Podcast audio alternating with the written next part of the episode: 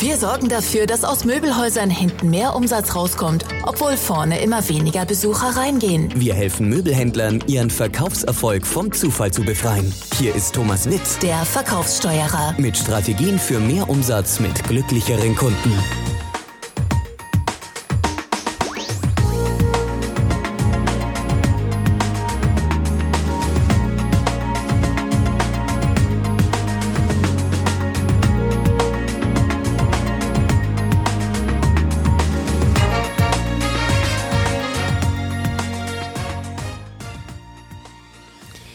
Ja, hallo. Heute geht es um 33 Fragen, die Sie angehenden Verkäufern im Einstellungsgespräch stellen können. Die 33. Frage ist übrigens die wichtigste. Das ist die Frage, mit der Sie sofort jeden Menschen relativ gut einschätzen können. Und zwar auf der Ebene, wie er ist. Nicht wer er ist oder was er kann, sondern wie er die Welt sieht, wie er sich verhält. Also halten Sie durch bis zur Frage 33. Wir fangen aber an. Warum sind gute Fragen im, in Vorstellungsgesprächen wichtig? Wir können dadurch die Persönlichkeit und die Motivation unserer Kandidaten erfahren. Also rauskriegen, warum die sich bei uns bewerben und ob die zu uns passen. Damit steigt natürlich die Wahrscheinlichkeit, dass sie dann noch Bewerber einstellen, die zu dem Job, zum Möbelhaus und zu den Kunden und zur Umgebung passen. Das ist für beide Seiten gut. Einmal, wir machen keine Leute glücklich, indem wir sie auf den falschen Job setzen. Äh, gute Leute auf dem falschen Job sind unglücklich und machen natürlich auch viele Kunden und auch ihre Chefs unglücklich. Leider werden aber bei Einstellungsgesprächen immer wieder die gleichen müden Fragen gestellt, auf die die meisten Bewerber natürlich die politisch korrekte Antwort kennen. Äh, wenn Sie die nicht kennen, dann kann man die googeln. Zum Beispiel, wo sehen Sie sich denn in fünf Jahren? Die Antwort ist natürlich auf deinem Platz, du Depp, aber mit besseren Fragen. Natürlich sagt das niemand, sondern er sagt eine der, ich habe das mal gegoogelt, 1,24 Millionen Antworten, die Google auf diese Frage liefert. Das heißt, alles, was wir mit der Frage rauskriegen, ist, ob der Typ googeln kann oder die Kandidatin. Äh, auch eine extrem dumme Frage ist, erzählen Sie doch auch mal von Ihren Schwächen. Ist natürlich blöd. Äh, der Kandidat denkt sich Schwächen. Ich lüge manchmal, wenn man mir wirklich dumme Fragen stellt. Aber tatsächlich sagt er dann, na, ich bin ungeduldig, ich bin Perfektionismus, ich neige dazu, ein bisschen Workaholic zu sein oder Sachen zu pingelig zu sehen oder andere als Schwächen getarnte Tugenden, die Google nun mal für diese Frage empfiehlt. Also großer Quatsch, äh, sollte man nicht machen. Äh, lustig auch, erzählen Sie mal etwas von sich selbst. Kandidat denkt, das werde ich lieber nicht tun, ich brauche den Job wirklich. Aber was er tatsächlich dann macht, ist, er antwortet mit einer der 315.000 Varianten, die Google innerhalb von Sekundenbruchteilen vorschlägt, wenn man so einen Blödsinn gefragt wird. Und erzählt einem irgendwas, wahrscheinlich frei erfundenes, was er denkt, dass es uns gefallen würde. Schön auch äh, beim Vorstellungsgespräch auf einer Skala von eins bis zehn. wie begeisterungsfähig sind Sie denn, lieber Kandidat? Kandidat sagt, also zunächst einmal, was bitte ist das für eine geile Skala? Also, wenn Sie Begeisterungsfähigkeit offensichtlich wollen, dann werden Sie Begeisterungsfähigkeit simuliert kriegen. Aber Sie kriegen natürlich nicht raus, wie der Mensch wirklich ist. Gute Verkäufer einzustellen ist gar nicht so einfach. Denn man kann den Leuten nicht unbedingt hinter die Stirn gucken. Und wenn sie die falschen Menschen einstellen für einen Verkaufsjob, dann kostet das nicht nur das Gehalt während der Zeit, sondern das kostet auch jede Menge verbrannte potenzielle Kunden. Also wir haben das mal ausgerechnet, wenn Sie da jemanden arbeiten lassen, der ja nur ein Drittel der Abschöpfungsquote seiner Kollegen hat, was sehr leicht passieren kann, meistens aber überhaupt nicht wahrgenommen wird, dann verbrennt er ihnen in äh, den sechs Monaten, die sie brauchen, bis sie sich entscheiden, sich da wieder zu trennen, wahrscheinlich 50 bis 100.000 Euro. Also lohnt es sich, sich bessere Fragen zu überlegen. Äh, hören Sie sich die folgenden an.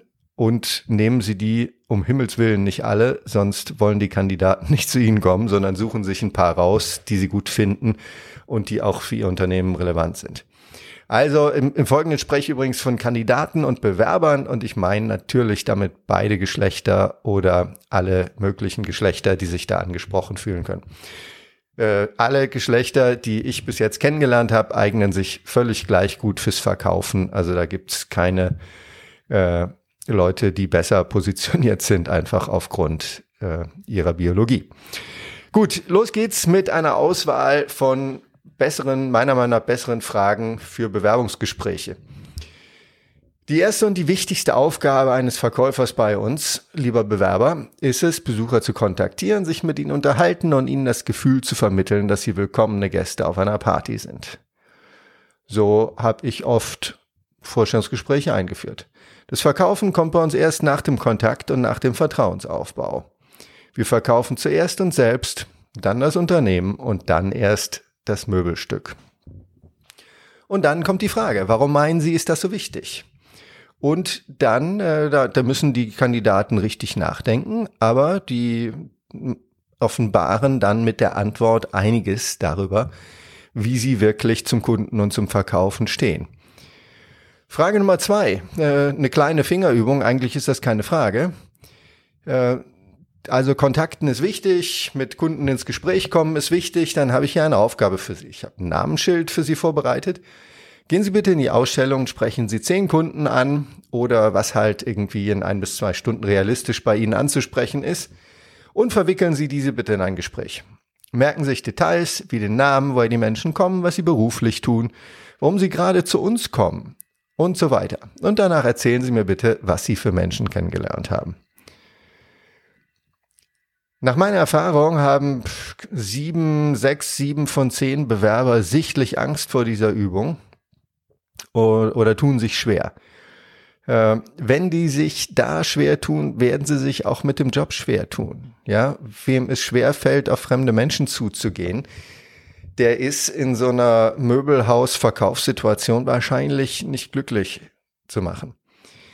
Die Kandidaten aber, die vor Begeisterung über die vielen netten neuen Bekanntschaften sprudeln, viel zu spät wieder in ihr Büro zurückkommen, das sind die richtigen, mit denen sollte man auf jeden Fall weiterreden.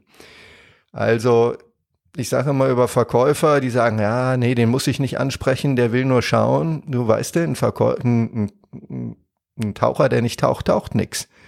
Und ein Verkäufer, der keine Kunden anspricht, der taucht leider auch nichts.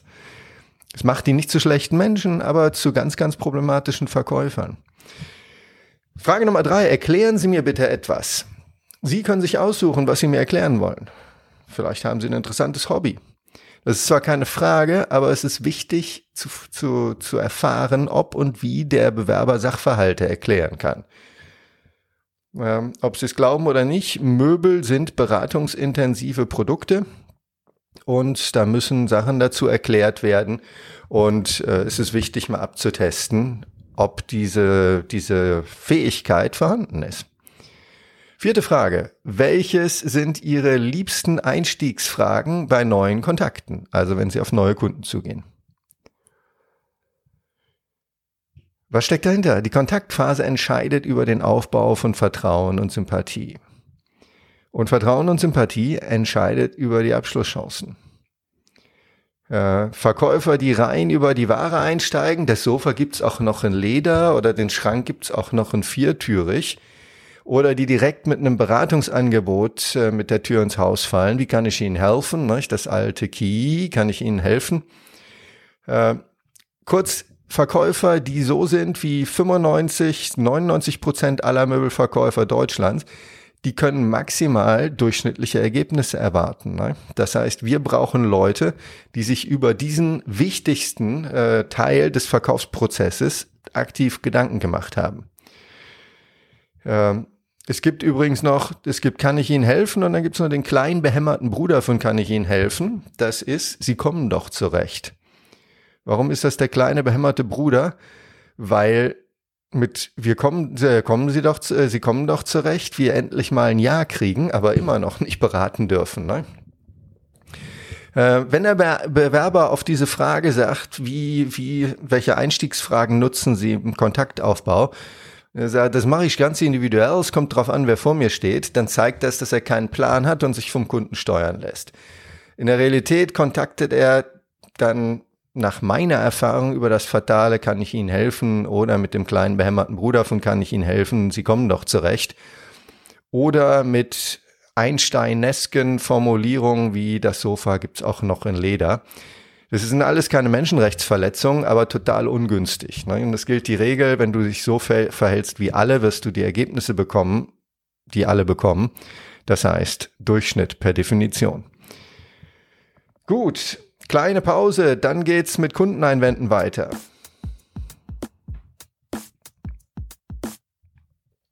Frage Nummer fünf. Wie gehen Sie mit Kundeneinwänden um? Äh, wenn der Kunde sagt, vielen Dank für die gute Beratung, was übrigens übersetzt auf Deutsch heißt, ich kaufe nicht bei dir, zumindest nicht heute. Äh, also wenn der Kunde sagt, vielen Dank für die gute Beratung und ich muss nochmal schlafen, messen, mein Meerschweinchen fragen äh, oder nochmal woanders schauen, dann ist ein klarer Plan für die Einwandbehandlung wichtig. Das ist ein zweiter Schlüsselmoment. Ne? Dann gibt's Leute, die sagen, ja, äh, Freitag ist mein freier Tag, hier ist meine Karte und äh, seit 20 Jahren frage ich Verkäufer und wann kommt der Kunde? Und dann sagen die alle lachend, na natürlich am freien Tag. Also die wissen, dass es nicht funktioniert. Absoluter Schlüsselmoment, der Kunde will sich natürlich nicht entscheiden. Entscheidung ist ein fieses Wort, ne? da steckt das Wort Scheidung drin, Trennung. Er, er trennt sich von Geld und damit von anderen Möglichkeiten. So, also wir fragen, wie gehen Sie mit Kundeneinwänden um? Was machen Sie, wenn der Kunde sagt, äh, ich möchte nochmal schlafen? So, und da würde ich jetzt gar nicht so genau hinhören, was die da für Tricks drauf haben. Äh, es gibt nur eine falsche Antwort, das kommt ganz drauf an, das mache ich immer ganz individuell. Das heißt, du bist fremdgesteuert und hast es dir einfach noch nicht überlegt. Äh, viele Verkäufer stehen relativ stolz zu der Aussage, wie soll ich wissen, was ich sagen werde, bevor ich mich nicht reden höre. Ne? Und 90 Prozent aller Kunden, die nach einer Beratung ohne Kauf ihr Möbelhaus verlassen, die tun das mit den gleichen fünf Vorwänden. Ähm, und wenn die schon alle die gleichen fünf Vorwände nutzen, dann spricht doch viel dafür, dass sich ein intelligenter Mensch, der damit umgehen muss, ein Standardvorgehen dafür überlegt. Ich habe übrigens einen Videokurs produziert, äh, der sich mit den fünf Standardeinwänden und ihrer Behandlung beschäftigt und den Link stelle ich unten rein. Äh, ja. Also, wie gehen Sie mit Kundeneinwänden um? Die Frage Nummer fünf. Welche Rolle spielen elektronische Medien in Ihrem Verkaufsprozess? Ja, in ein paar Jahren werden 70 Prozent des Verkaufsprozesses stattgefunden haben, bevor der Kunde in den Laden kommt. Und nur die Möbelverkäufer, die diese Phase auch begleiten können, die 70 Prozent der Kundengeschichte, die er einfach nicht im Laden verbringt, nur die werden dann noch erfolgreich sein, die damit umgehen können äh, rumstehen und auf Frequenz warten und darüber lästern, dass wieder niemand kommt, äh, ist nicht die Lösung. Auch auf die Dauer so die, die Kernkompetenz zu wissen, wo die Möbel nun genau stehen im Möbelhaus und dazu irgendwas zu erzählen, weil man mehr Wissen hat als der Kunde, das wird in Zukunft nicht mehr ausreichen. Äh, die Kunden werden in Zukunft zunehmend informiert reinkommen, werden kurz mit der Kamera auf das Möbelstück halten und dann kriegen sie alles dazu berichtet, was äh, was sie wissen wollen. Äh, mehr dazu übrigens in meinem Artikel wird es in 2025 noch Möbelverkäufer geben. Kleiner Spoiler, ich glaube ja, es werden aber nicht mehr genau dieselben sein. Frage Nummer sieben. Welche sozialen Medienkanäle nutzen Sie privat, welche beruflich? Die 70 Prozent des Verkaufsprozesses, in denen sich der Kunde außerhalb des Ladens informiert, äh, werden überwiegend in den sozialen Medien stattfinden. Wir brauchen Möbelverkäufer, die zumindest bereit sind, sich in das Thema einzuarbeiten. Ich habe einen Kunden, äh, ein Möbelhaus, das hat 40.000 Instagram-Follower, ohne einen Pfennig für Werbung ausgegeben zu haben. Äh, wie funktioniert das? Die haben allen Mitarbeitern, Verkauf, Lager, Administration, allen Mitarbeitern ein Handy in die Hand gedrückt und sie verpflichtet, äh, ich glaube, zwei Instagram-Postings pro, pro Woche zu machen. Ähm, und die haben denen dazu Vorlagen geliefert, damit das alles anständig aussieht. Aber da gehört es dazu, äh, in den sozialen Netzwerken mit den Kunden zu interagieren. Da gehört es dazu, jeden Kunden nach einer Google-Bewertung zu fragen und äh, sich die Arbeit aufzuteilen, äh, in Instagram und so zu antworten. Also, welche sozialen Medien nutzen Sie beruflich, welche privat? Wenn wir Sie einstellen würden, was würden Sie in Ihrem ersten Monat tun? Auch da wieder die Antwort, die muss mich nicht umhauen, aber irgendeine Art von Plan sollte der Kandidat schon haben. Äh, rumstehen und warten, ob Kunden kommen, das ist die Antwort, die wir nicht hören wollen, denn diese Position ist vermutlich schon besetzt bei Ihnen, oder? Nächste Frage. Was haben Sie sich in letzter, ah, bin in der Zeile verrutscht. Warum meinen Sie, sollte der Kunde ausgerechnet bei uns einkaufen, also in unserem Möbelhaus? Mit anderen Worten, was sehen Sie denn als unsere Alleinstellungsmerkmale? Das ist eine harte Nummer. Die Frage sollte man sich vielleicht erstmal selber stellen, denn es kann ja sein, dass der Kandidat zurückfragt. Äh, was steckt dahinter? Ein guter Bewerber sollte sich ja schon mal ein bisschen mit Ihrem Unternehmen und mit der Konkurrenzsituation beschäftigt haben. Ja, also der, der wird sie gegoogelt haben, wenn er einigermaßen intelligent ist und was über die Firma gelesen haben. Da steht sowieso oft das Gleiche drin, wir sind total kundenorientiert und so weiter und so fort. In fünfter Generation am Platze, aber wenigstens das sollte er sich mal überlegt haben. Übrigens, was immer, was auch immer der, der Kandidat da sagt, ob sie mit seiner Einschätzung einverstanden sind oder nicht, das spielt eine völlig untergeordnete Rolle.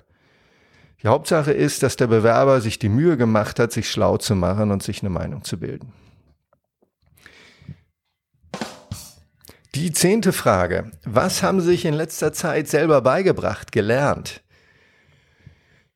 Was steckt dahinter? Wir wollen Verkäufer, die entwicklungsfähig und entwicklungswillig sind. Ja, wir, wir leiden darunter, dass viele Erwachsene denken, das Thema Lernen hört auf, sobald sie die Schule verlassen haben oder manche, die noch irgendwie weiter zur Schule gehen, dann zur Uni. Und den Rest ihres Lebens wollen sie einfach nur das tun, was sie schon immer getan haben. Solche Leute brauche ich zumindest in Unternehmen, die, äh, an denen ich teilhabe, nicht. Ich glaube nämlich, dass die Zeiten, in denen man seinen Job einfach so machen konnte wie immer, die werden auch im Möbelhandel bald vorbei sein. Wir suchen Menschen, die lernen wollen und die gewöhnt sind, neue Dinge zu lernen. Und wenn das nicht gegeben ist, dann hilft übrigens das beste Training nicht. Ne? Wir, wir werden oft gerufen, trainieren Sie hier alle Leute und da sitzen Menschen, die wollen nicht trainiert werden. Die wollen einfach nur, dass alles so bleibt, wie es ist. Also Frage Nummer 10, was haben Sie sich selber beigebracht und gelernt? Äh, Frage Nummer 11, welche Fragen stellen Sie dem Kunden, bevor Sie anfangen, Ware zu zeigen? Die meisten Verkäufer machen Beratung bei Walking Around, nenne ich das. Das heißt, sämtliche Stufen des Verkaufsprozesses werden beim Ware zeigen in einem großen, großen Mischmasch abgehandelt. Dabei kommt die Bedarfsermittlung, das heißt, was der Kunde eigentlich will und die Qualifizierung. Will der Kunde überhaupt kaufen? Wann? Warum? Was will er ausgeben? Diese Qualifizierung und Bedarfsermittlung kommen komplett zu kurz. Man muss sich klar machen, Kunden kaufen keine Möbel, sondern die kaufen Räume und Träume. Und wenn wir ihnen die effektiv verkaufen wollen, müssen wir eine Menge über die Räume und auch was über die Träume wissen. Frage Nummer 12. Mit welchen Techniken und Gewohnheiten halten Sie sich bei guter Laune, wenn gerade nichts los ist und Sie Pech beim Verkaufen hatten? Möbelverkäufer müssen eine Menge Frust, äh, wie Wartezeiten, Wiederkommer, die vergessen wiederzukommen, Ablehnung im Kontakt und so weiter. Die müssen eine Menge Frust verkraften. Und wer keinen Prozess dafür hat, ist mit seiner Laune komplett von der Umwelt abhängig. Ja, und was ist die Umwelt? Die schlechte Frequenz, das gute Wetter, das fiese Kundenverhalten und die Kollegen, die nicht das tun, was wir halt wollen. Frage Nummer 13. Haben Sie sich schon einmal entschieden, einen Kunden nicht weiter zu bedienen? Wenn ja, warum? Und was haben Sie getan? An jeden und an alle auf Teufel komm raus zu verkaufen, ist keine gute Strategie. Manchmal passt die Chemie einfach nicht, manchmal sind die Anforderungen des Kunden nicht erfüllbar. Interessant ist, ob der Kandidat einen klaren Plan dafür hat, also ob ihm klar ist, dass es sowas gibt. Äh, und ob er einen Plan dafür hat, ob und wie er den Kunden, der nicht zu ihm passt, an Kollegen weitergibt oder Kunden, die nicht zum Möbelhaus passen, wertschätzend an die Konkurrenz verweist. Frage Nummer 14. Was war die längste, die längste Zeit, die Sie durchgenullt haben? Und was haben Sie gemacht, um aus dem Loch rauszukommen? Jeder Verkäufer hat mal schlechte Phasen. Und diese beginnen oft durch Zufall und werden dann verstärkt durch den ja daraus resultierenden Frust und dann die nachlassenden Aktivitäten. Er verkauft länger nichts, dann wird er frustig, traurig und geht auch nicht mehr auf Kunden zu. Und wer ihn erzählt, bei ihm läuft es immer, der flunkert und hat noch nie aktiv verkauft. Das heißt, die meisten Verkäufer kennen diese Durststrecken. Äh, und wir suchen nach welchen, die irgendeine Art von Plan haben, wie sie damit umgehen. Also interessant ist, wie der Kandidat mit solchen Durststrecken umgeht. Äh, nimmt er den Misserfolg persönlich oder sieht er ihn mehr als zufällig und vorübergehend an? Äh, ich habe da einen Artikel über Drill Sergeants und Führungskräfte im Möbelhandel. Da wird ein bisschen erklärt, äh, was es da für Typen gibt. Es gibt äh, Opfertypen und es gibt Machertypen. Ähm, und die zu unterscheiden ist verdammt wichtig. Ähm, die Frage ist nämlich, arbeitet der aktiv an neuen Strategien, äh, wenn es mal nicht läuft, oder verharrt er einfach passiv und abwartend? Äh, das nennt man gelernte Hilflosigkeit. Frage Nummer 15. Haben Sie schon mal einen Kunden, der nicht gekauft hat, gefragt, warum Sie ihn verloren haben? Was war die Antwort und was haben Sie daraus gelernt? Warum fragen wir das? Sie wollen Verkäufer, die selbstständig lernen und ihre Strategien verbessern. Denn jedes analysierte Verkaufsgespräch erhöht die Abschlusschancen in der Zukunft. Das waren jetzt 22 Minuten und ich würde sagen, die anderen Fragen machen wir im nächsten Podcast, sonst wird das für heute zu viel. Also es kommen noch weitere, wie viel sind's? 18, 19 Fragen. Schalten Sie auch nächste Woche wieder rein äh, denn die Fragen sind ganz nützlich. Das war's für heute. Tschüss, ihr Thomas Witt. Über 100 Möbelhäusern und 2000 individuellen Verkäufern haben wir bereits geholfen, mehr Umsatz pro Besucher zu machen. Wann entscheiden auch Sie sich dafür, Ihren Verkaufsprozess zu optimieren? Gehen Sie jetzt online auf www.verkaufssteuerer.de und holen Sie sich kostenlos Checklisten, Tipps und Tricks für mehr Verkaufserfolg trotz immer weniger Besuchern.